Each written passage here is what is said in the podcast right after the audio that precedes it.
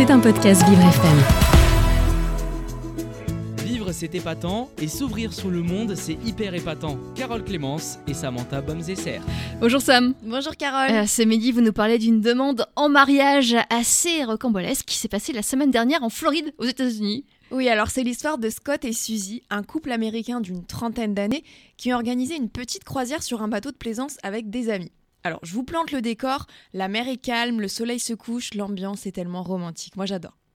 Les deux amoureux rejouent même la célèbre scène de Titanic Oh en se mettant à l'avant du bateau, l'un contre l'autre, les bras écartés. C'est le moment parfait pour que Scott fasse sa demande à Suzy.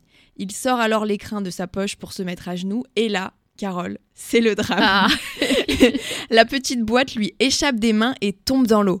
la Mais, catastrophe. mais attendez, tel un héros, Scott ne réfléchit pas une seconde, il plonge la tête la première et réussit à récupérer la bague. Et, et cette histoire a fait le tour des États-Unis puisque l'un des amis du couple a filmé la scène et l'a postée sur les réseaux sociaux. Oui, il pensait simplement immortaliser la demande en mariage et finalement il a filmé la catastrophe. Et sur la vidéo, en fait, on voit vraiment la boîte qui tombe, mais qui rebondit d'abord sur la coque du bateau avant de tomber à l'eau.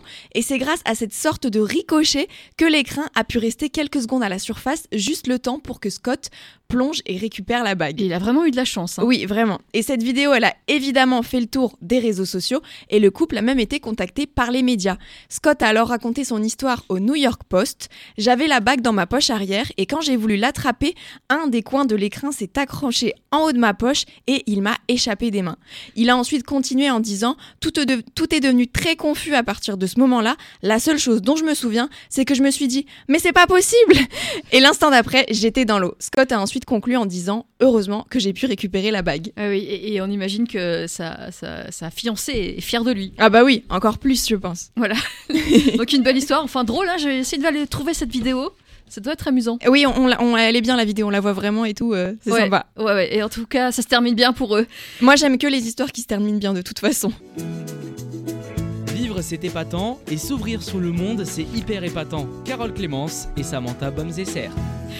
Nous sommes le 11 janvier. Quels ont été les événements marquants dans le monde à cette date? Le 11 janvier 1694 est le jour de la parution de quatre contes mythiques de Charles Perrault, Le Petit Chaperon Rouge, La Belle au Bois dormant, Le Petit Pousset et Barbe Bleue. Autre événement qui s'est produit un 11 janvier en 1922, et c'est une bonne nouvelle en matière médicale, le premier malade diabétique est traité à succès, avec succès pardon, grâce à l'insuline. C'est depuis devenu le traitement de base pour soigner le diabète. Et on reste dans le domaine de la santé avec encore une bonne nouvelle. Le 11 janvier 2002, des chercheurs de l'Université de Californie annonce avoir mis au point le premier test de dépistage précoce de la maladie d'Alzheimer. Reste encore à trouver évidemment un traitement efficace pour traiter cette maladie dégénérative. Vous pouvez d'ailleurs faire un don sur le site de France Alzheimer pour aider à la recherche et lutter contre cette pathologie. C'est important. Des personnalités nées un 11 janvier. Oui, c'est l'anniversaire de Mary J. Blige. Blige. So- Désolée pour mon accent. Je ne sais pas. Elle fête ses 52 ans aujourd'hui. Cette chanteuse C'est- c'est Blige. américaine. C'est Blige? C'est Marie qui vous le dit, donc c'est bon. Merci Marie. Donc cette chanteuse américaine, elle est notamment connue pour son titre Family Affair.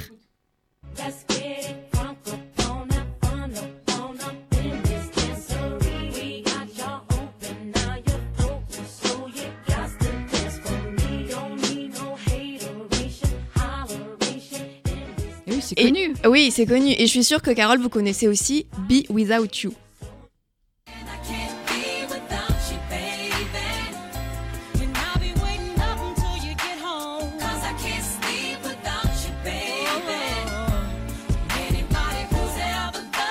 Feel. Je Marie. préfère Family Affaire.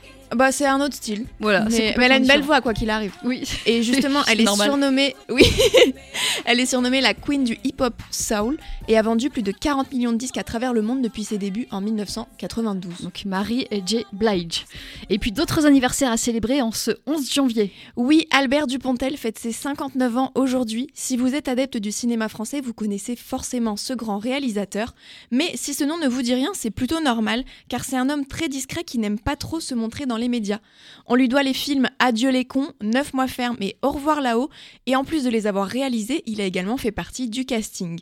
Ces films ont été des énormes succès et ont remporté plusieurs Césars, et pour la petite anecdote, il n'a pas assisté aux cérémonies, et c'est sa productrice qui a été récupérer ses trophées, car comme je vous le disais tout à l'heure, Albert Dupontel n'aime pas trop exposer sa gloire. Le réalisateur revient d'ailleurs cette année au mois d'octobre pour son nouveau film Second Tour. Très bien. Bah, merci Samantha. C'était un podcast Vivre FM. Si vous avez apprécié ce programme, n'hésitez pas à vous abonner.